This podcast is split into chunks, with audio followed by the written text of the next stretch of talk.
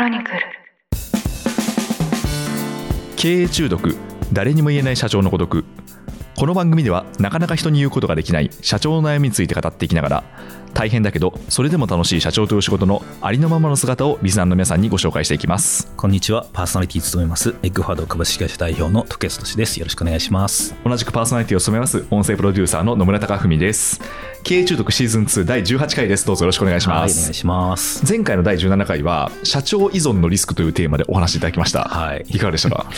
まあそうですね、社長には依存しますよねっていうそうですね。はい。話をまあどう解決するかえ。だったかなと思います。そうですね、はいで一回行けたと思っても戻ってくるみたいなこともよくあるっていう話でしたねね、我慢も必要ですからね。はいまあ何事も同じですよね。ええまあ、マネージャーとメンバーも子育てもはい。全部思ったようにはいかないというそうですね。ことかなと思います。はい、ちなみにちょっと雑談なんですけど、はい。あの前回の回あ私の質問と徳谷さんの答えが噛み合わなかったはいはい。ものがあって少しカットしてるんですよ。あ、そうなんですね。はい。あの編集上カットしてて、はい。はい。で私なんか何を思い出したかっていうと、はい。もうなんか相撲の立ち合いを思い出してはい。なんかこう相撲って八強に残ったっていうところ2人がぶつかるじゃないですか。そうですね。でこうタイミングが合わないとおっとっとみたいな感じで、はい。僕はこう仕切り直しになるわけなんですよ。そうでポッドキャストもこれ、はあ起きるなと思っていて。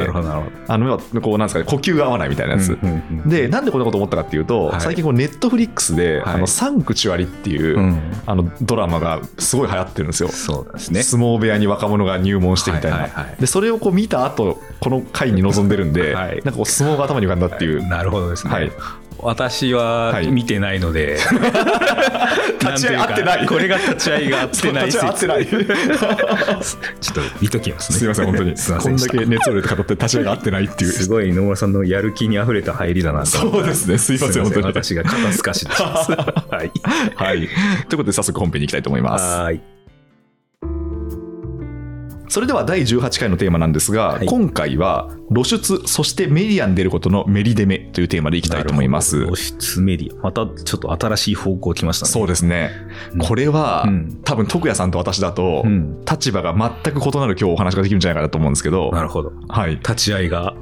立ち上げはちょっと立ち上げが立ち上げがどうなのか知らないですけど。まあ多分ね互いのその観点がぶつかる話かなと思うんですよ。はいはいはい。というのも、まあ、私もともとずっと、うん。あのビジネスメディアで編集者を、そうですよね。はい、やっていまして、まあ、今でもまあポッドキャストを専業にしてるんですけど、うん。ただまあこう経営者の方にお話を伺うっていうのはもうずっとやってるわけなんですよね。でそうするとまあ基本的にはうん。こう経営者の方にこう取材依頼を出してうん。出ていただいてうん。でそれをこう記事なり音声コンテンツにしていくっていうのがまあ仕事なわけなんですよね。はい。なんでこう皆さんにはどんどん出ていただきたいっていうところ。でこちらとしてはうん。一方的なお願いっていうよりも一応こう出ていただくことでうん。そちらにもメリットがあるんじゃないかと思ってうん。こう打診はさせていただいてるわけなんですよね。そうですよね。ええまあ、な何かこうもちろんちょっとジャーナリズム気質の方は、うん。そんな相手のメリットはあまり考えずに、うん。真実を追求したいっていう方もいらっしゃるんですけど、私はどちらかというとまあいい関係をうん。築けたらいいなっていうつもりでやってると。で、おそらく露出っていうのは、一定ラインは多分、あのうん。一定ラインまでは意味があるんですけど、うん。やりすぎると、うん。だんだんとこう、経営に影響が出るのか、何かその他に影響が出てくるのかっていうのもうんあるのかなっていうのも頭の片隅であって、はい。そのあたりをぜひ、まあ、経営者である 徳谷さんに伺いたいなっていうなるほどですね。ところなんですよね。わかりました。はい。じゃあ話せばいいですか？いいですか？お願いして。はい。はいまあ、あの私個人がというよりは、はいあのいろんな経営者さんがそれこそいろんなメディアを出場していての生々しい反応というか、はいはい。実。際をお話ししたいなと思ってます。えで多くの経営者さんはですね多数派でいくと、はいまあ、出たい人がやっぱり、まあ、特に最近の若手の経営者は多くえて、うんうん。まあ、これはいくつかありますと、はい当然会社の認知度知名度が上がれば、うんうん。まあ、商品とかサービスにも、えまあ、いい影響があったりとか、はい。まあ、採用にも聞いたりとかするので、まあ、論理的に考えて出た方がメリットがあるよねと、はい。まあ、もちろんお金かけてメディアとかに出るのはそういう目的ですよね。うんうん。で普段あんま言わないですけど、はい特に男性経営者で多いのは、ええ。とはいえちょっと目立ちたいとか 有名になりたいはいはいはい。みたいなやつですね。ええもうちょっとプリミティブなやつですね。そうそうそう。まあ結構はいあります。ありますか？そうですか。んこれは人によりますね。ええでうんまあ、男性のが多い、はいはい。まあ、別に男女を言うわけじゃないですけど、ええあとはやっぱり若手の方とかの方が比較的そういう方の割合は高め、うんうんちょっとこれのメリデメはあの後で話しますね。え ちょっといきなり突っ込んじゃっていいですか、はいどうぞ。そのこの人多分目立ちたい、出たいんだろうなっていう方って、うん。でもおそらくなんですけど、うん。ご本人としてはいや私目立ちたいんでみたいな出てるんですよね。とは言わないじゃないですか。やっちゃいとは言わない。言わない。ですよね、うん。感じるもんなんですか？周りの経営者の方で、まああ言う人もいますけど、はい。まあ話の節々に出ますよね。出ますか？えいや結局うん本当にピュアに経営のミッションとか会社のミッションビジョンとかっていうよりは、やっぱ自分がまあちやほやされたいとか目え。え立ちたいとえか、はい。露出したいっていうまあ何ですかね。まあ日常のコミュニケーションでもなんとなく目立ちたがりみたいな 人の特徴はあるじゃないですか。ありますね。はいどうしてもありますね。まあもうちょっと言うとそはい。のスケジュールの優先度とかね、ええ結構そういうの来たらもう既存の予定全部飛ばしちゃうとかはいはいはい。確かにそういうところで出ますね。そういうところとかえはありますけど、まあ、別にわ悪いとは言わないんですよ、ええ。それも一つの大事なモチベーションのえ源泉なので。はい。うんまあそれはでもメリデメありますね、わかりました。で、ごめんなさい、今、その2つ、あれですね、認知度、知名度って話と、うん。まあ、そもそもその人が出たいっていうパターン、はい。他にもあるんですか、そうですね、まあ、あとは普通にあの本人の意思じゃなくて、はい。広報とかあー。なんとかから、ええあの出てくださいって言われて、はい。まあで出ているパターン、うんでうん。逆にもうちょっと進んでくると、はい。もうたくさん出てくれと言われるので、ええ。もう断ってなるべく出たくないっていう。はい。会社、まあ、これはもうかなり著名になってからですけどね、うんうんうんあのほっといても声がかかるぐらいのはい。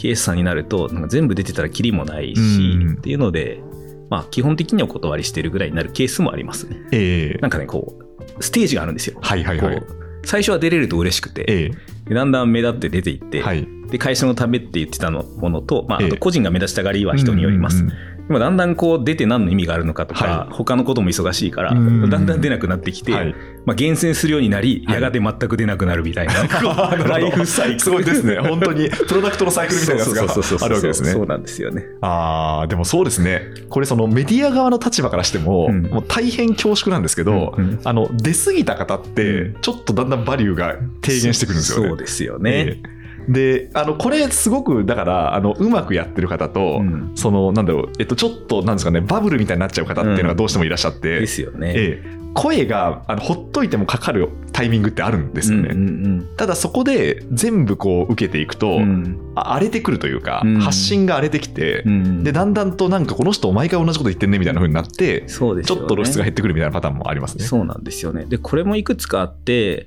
まあ、例えば、まあ、じゃあ野村さんが前職でいらっしたニュースピックスさんとかも、結構ずっと継続して出てて、はい。まあ一定長く人気があるというか、ええ視聴者を引ける人と、はい。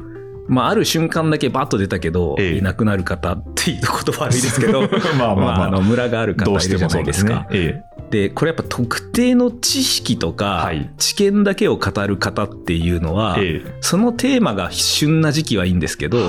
そのテーマがちょっと廃れてきたらやっぱ声かかりにくくなりますし、そうですね。まあ、そもそもなんかテーマの知識を喋ってるんじゃなくて、ええ本人の洞察とか解釈とかあとはキャラクターとしていることで場が成り立つとか、はい。そういう人のがやっぱ賞味期限は長いんでしょうね。そうですね。で私が語るよりこれは野村さんがしゃべ喋るべきテーマですね。そうですね。なんか私がその出てくる方の賞味期限論を語るっていうのはもう本当に恐縮するほかないんですけど、うんでもまあおっしゃる通りですね。うんあの、やっぱり、なんでしょうね。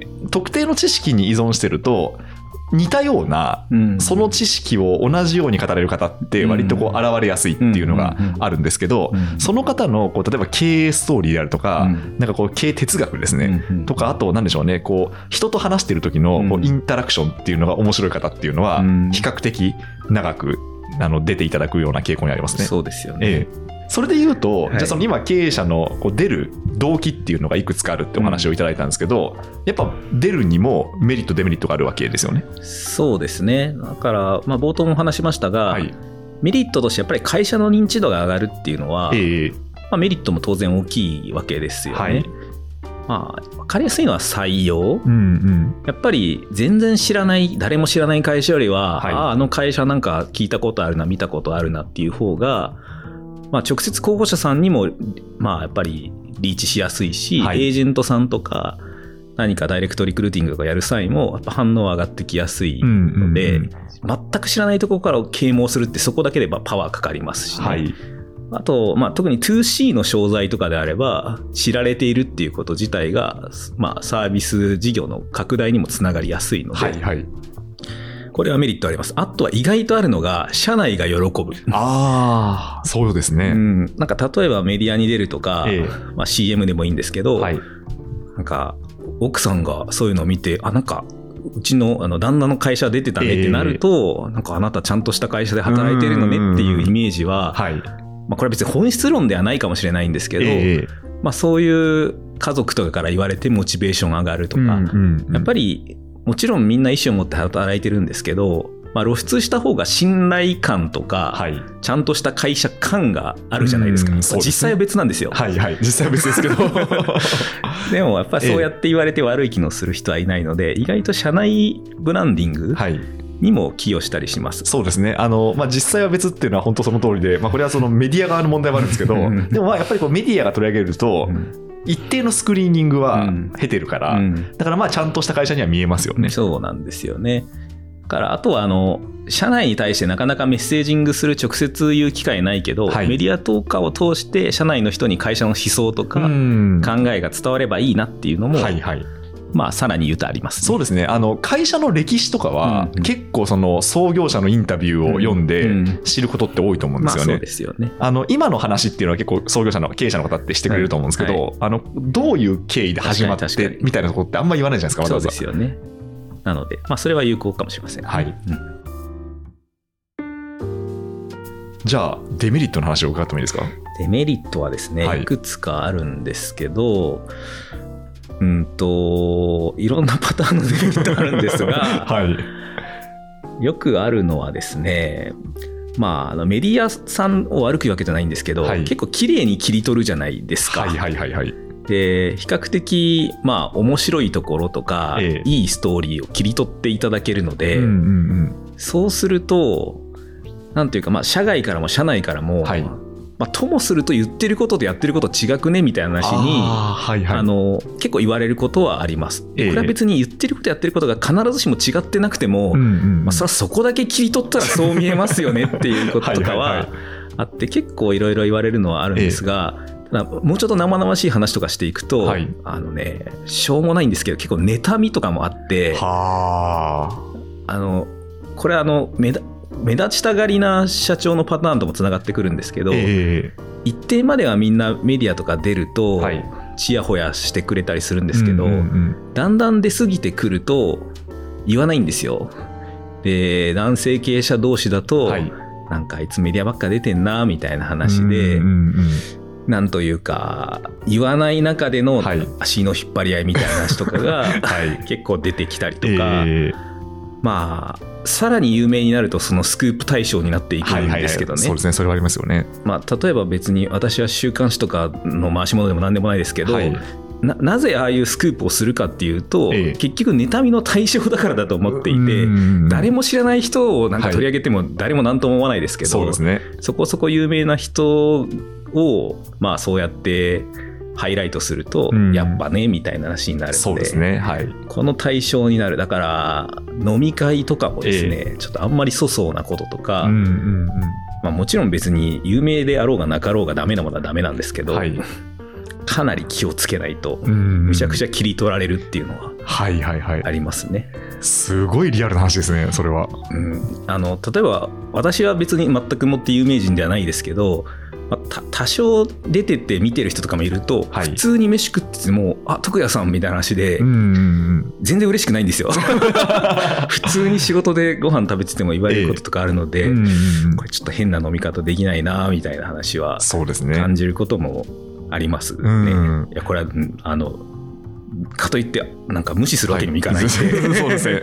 まあそれはどうどうってなりますよねって。いう感じですよね。あとやっぱその妬みっていう感情って私本当に厄介だなと思うんですけど、だからまあ別にその自分、まあ例えば、えー、とその同業他社で目立ってる人がいるとするじゃないですか。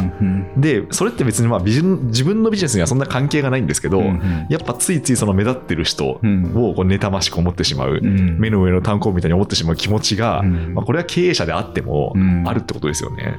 うん、これはでもメディアのプロの野村さんに聞きたいですけど、はいなんで自分に全然興味のない人のああいうニュースにみんな興味を持つんですかね？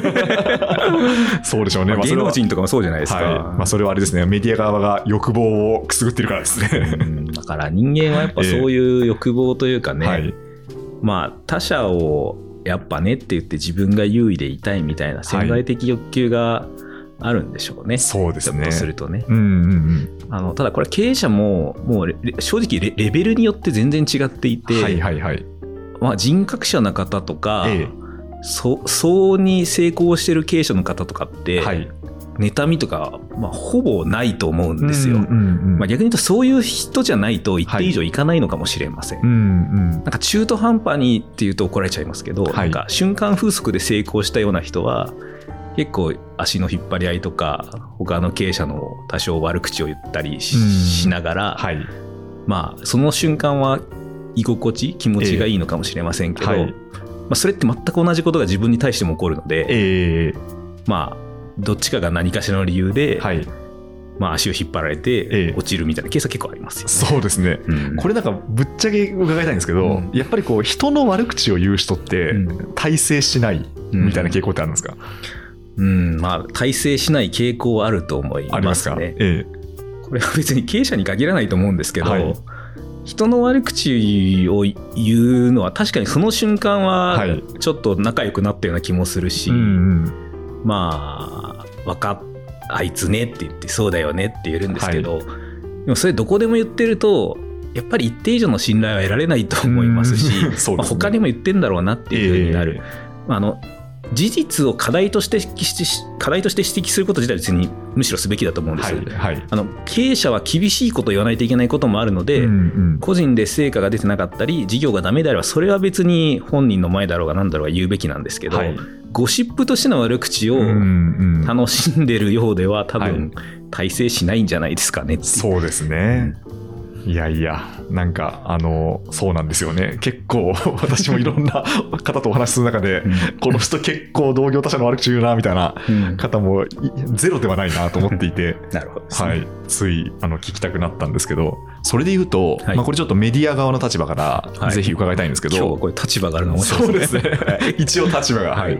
あの、おそらく経営者の中で、経営者の方の中で、うん。結構露出がうん。うまいなっていう方と、あとなんでしょうね、まあなんていうかこう、うん。主導権をメディア側に握られてるなっていう方がどうしてもいらっしゃるなと思っていて、うん。でそのうまいっていうのもいろいろあって、うん。単にその真面目なことだけ言っていればうまいわけではなくて、うん。でぶっちゃけてればうまいわけでもなくて、うん。絶妙なライン、そうですね。はい、要はその自分の評判も落ちないんだけど面白いみたいな、うん。その絶妙なラインをつける方はい、とどっちかに偏っちゃう方がいらっしゃるんですね話話が全然面白くないか 確かに。あの言い過ぎて、はいあなたのレピュテーション下げてますっていう。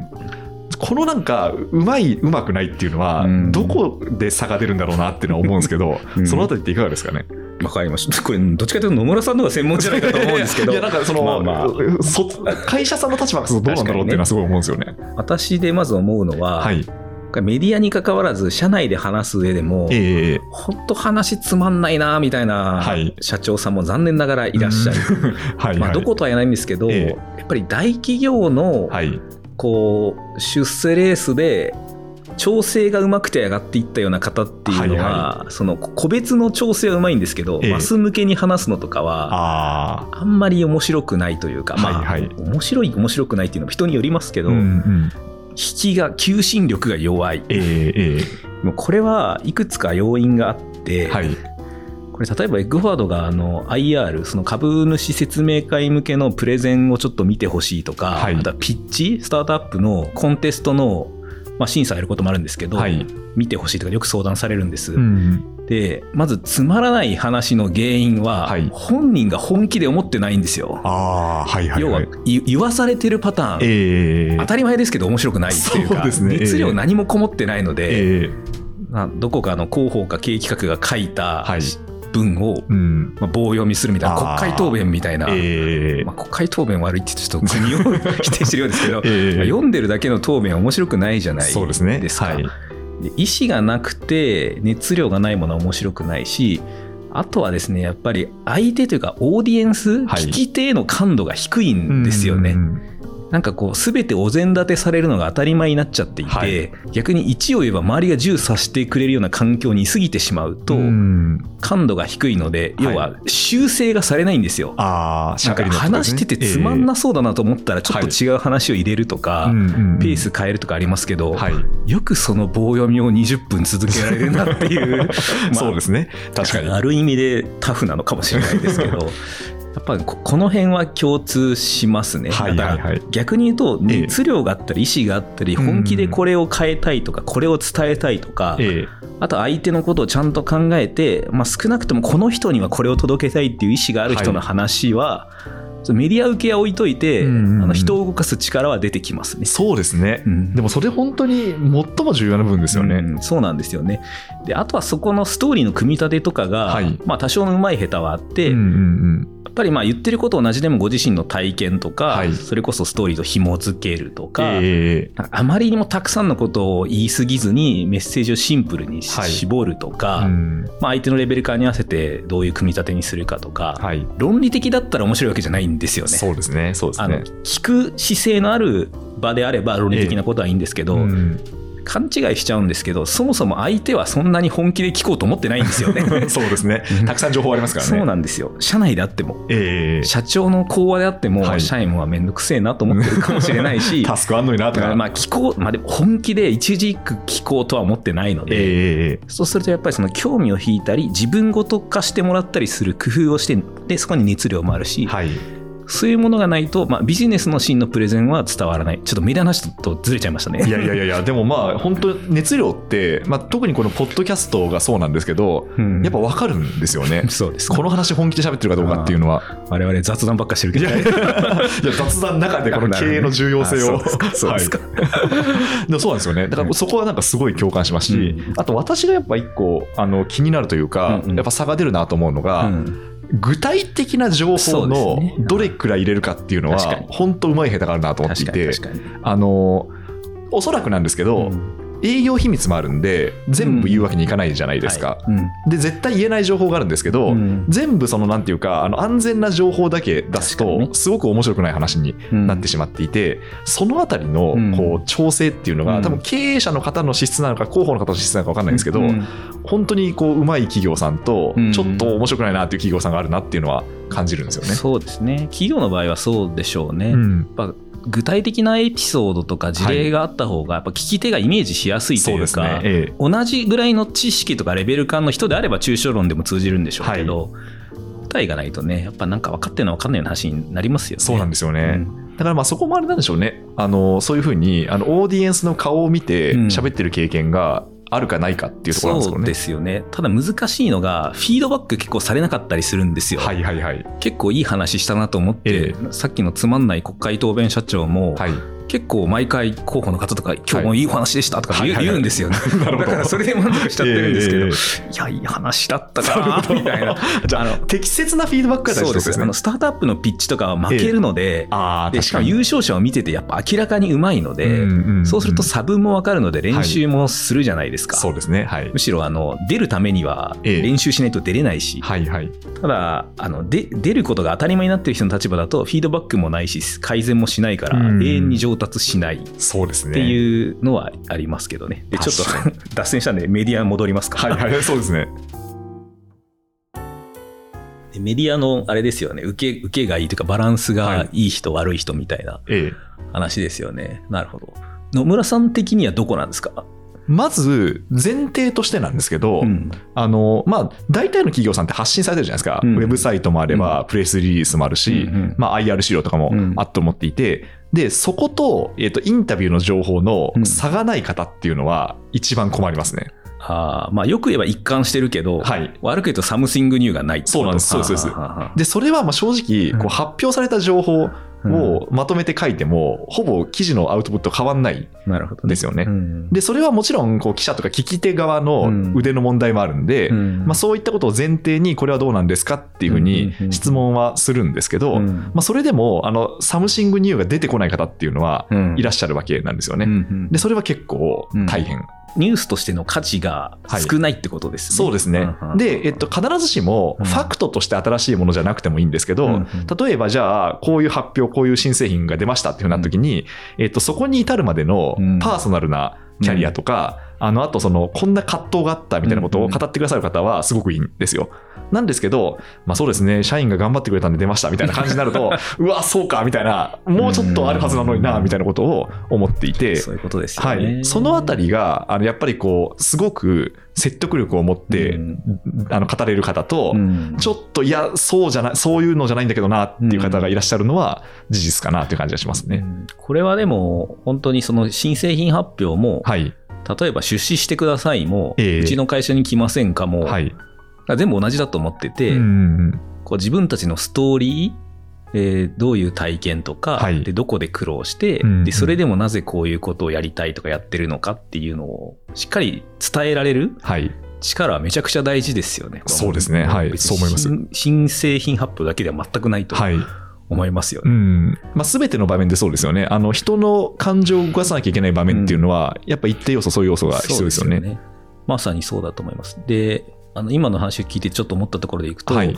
まあ、メディアといってもいろんな媒体があるじゃないですか。はいはい例えばあの文字の媒体とええ。映像はい。と、まあ、今こうやって喋ってますけど音声とかそれぞれやっぱ違うんだろうなと思ってて、うんやっぱり皆さんもメディアというか情報に溺れてるというか、はいはい情報が多すぎるので、えべてを読んで、すべてを聞いて理解してくださいっていうのめちゃくちゃ難しいじゃないですか。そうねはい。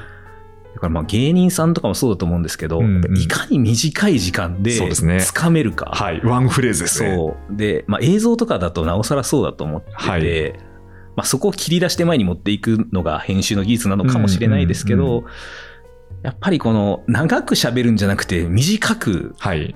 ポイントを、しかもちょっとずらしたりとか、笑いいがあったりとか、はい。なんか想定通りの受け答えだと何も面白くないじゃそうなないんですか。ね。はい。その辺はちょっと私はむしろ修行したいぐらいですけど。いやこの経営中毒聞いてるわけには、かなりレベルが高い。いやいやいや、だからああいう芸人さんとかええもマジ面白いなと思って、はい。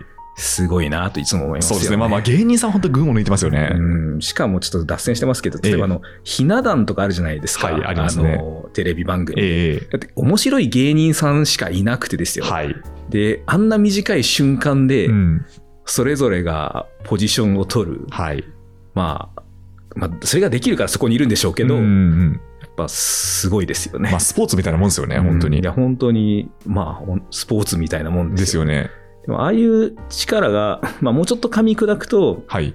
やっぱり場を読んだり空気を読んだり、今何がまあ感覚的にされてるんだと思うんですけど、はい。やっぱ何がこう今期待されてて、うん何を言うとちょっと面白くて、ね。何を言ったら言い過ぎなのかとかっていう、うんこのさじ加減感度、まあこれが鍛えられ上げられた人がそういう場にいるので、経営者とかもそういう力もっと必要だと思うんですよそうですね。はい。なんか芸人さんがそういうのを研修でやってくれたら、うん結構ビジネスパーソン受け、受けるんじゃない面ですか、ね。白いですよね。面白いと思います。まあどこまでできるようになるかは、まあ、わかんないですけど。わかんないですけどね。でもあれって本当に、あの、今日どんどん脱線しますけど、うんあの世界って本当その、例えば吉本さんの NSC とか、うんうんうんそういう芸人養成学校で、その秘伝のタレみたいにうん受け継がれてきた技術だと思うんですよね。うんで、感覚でやってるわけじゃなくて、あれ技術でやってると思っていてなるほ、どね。そうすると、あの、おそらく言語化してビジネスパーソン向けのパッケージにできるような気がするんですよね。うんまあなんか60点ぐらいだったらできるのかもしれないですね。そうそうですね。はい。もちろん、あの、本当本当のプロは できないと思いますけど、うんそうですよね。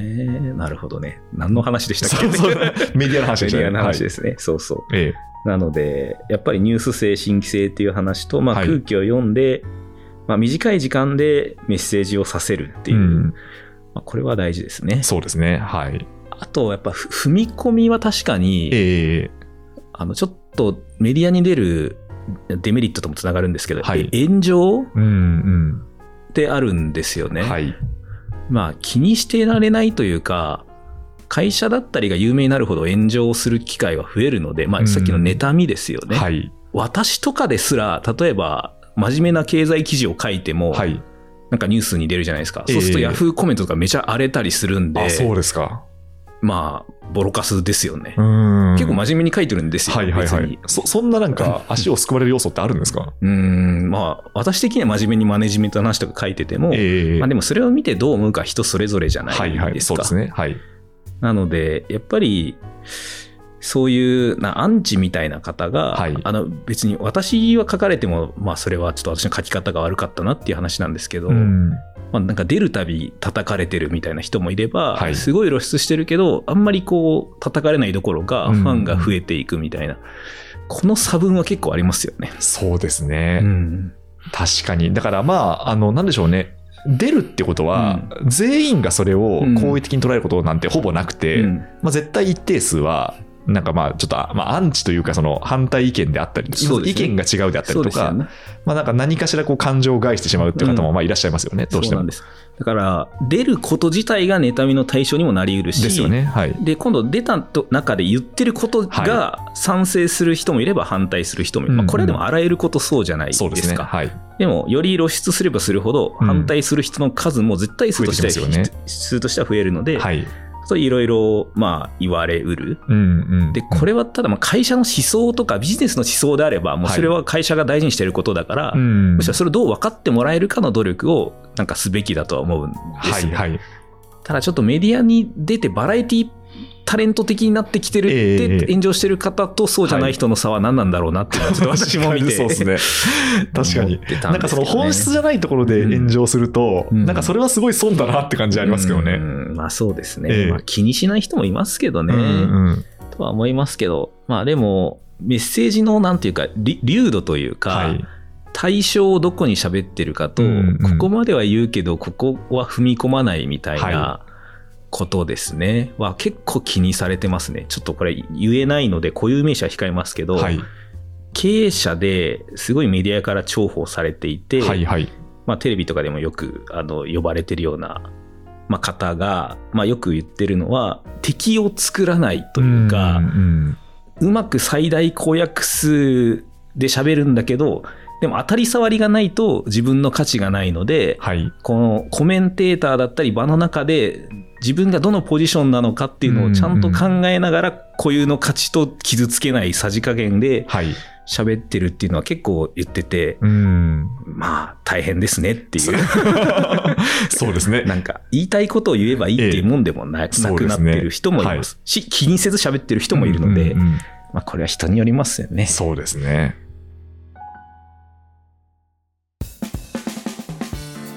はい、ということで今回はですね、露出、そしてメディアに出ることのメリデメというお話で展開していきました。はい。やっぱりあれですよ、こう視点の交換ですよ、今日の話は。相撲の立ち合い相撲。立ち合いみたいな。はいはいえちなみになんですけど、はい徳谷さんも出られてるじゃないですか。まあ多少は。で、その時に、はい例えばその過去、こういうことがあったとか、もしくはその今、心がけてることとか、そういうのってあるんですか？うーん、まあ私の場合はなんかそんなにメディアめっちゃ受けするタイプではないので、瞬天才的に喋りがうまいとか、めっちゃ顔がいいみたいな経営者もやっぱいるじゃないですか。はいはい。花があるみたいな。花がある。はい。あんまり花はないんですよね。なんですけど。花ありますよ いやいやいや。ですけども、私の場合どっちかというと、そのエッグフォワードでやってることをベースとしたコンテンツでの露出は、はいはいまあ、これは私がというよりは会社としてのアセットがたまたま注目されて出てる出てるっていう側面はあのあったので、まあ、そういうのは我々のサービスを知ってもらう意味ではもちろんいいかなと思ってます。あと採用だったりは、むしろ我々が多少コストかけてでも、まあ、それは新卒の方だったり、まあ、あるいは中東での方向けでもメッセージングを意図的にしたりとか、うん採用は出てはいますね。なので、まあだから一番最初の頃は知られてるっていうことも嬉しいわけじゃないですか。ええそのなんか社名がエッグフォワードって言ってなんか食品の会社ですかとかしか言われなかった時代からすると、うんはいあ知ってますよって言われるのはもちろん嬉しいんですけど、まあでもやっぱ露出すると当然採用とかサービスには影響はあるものの、はい。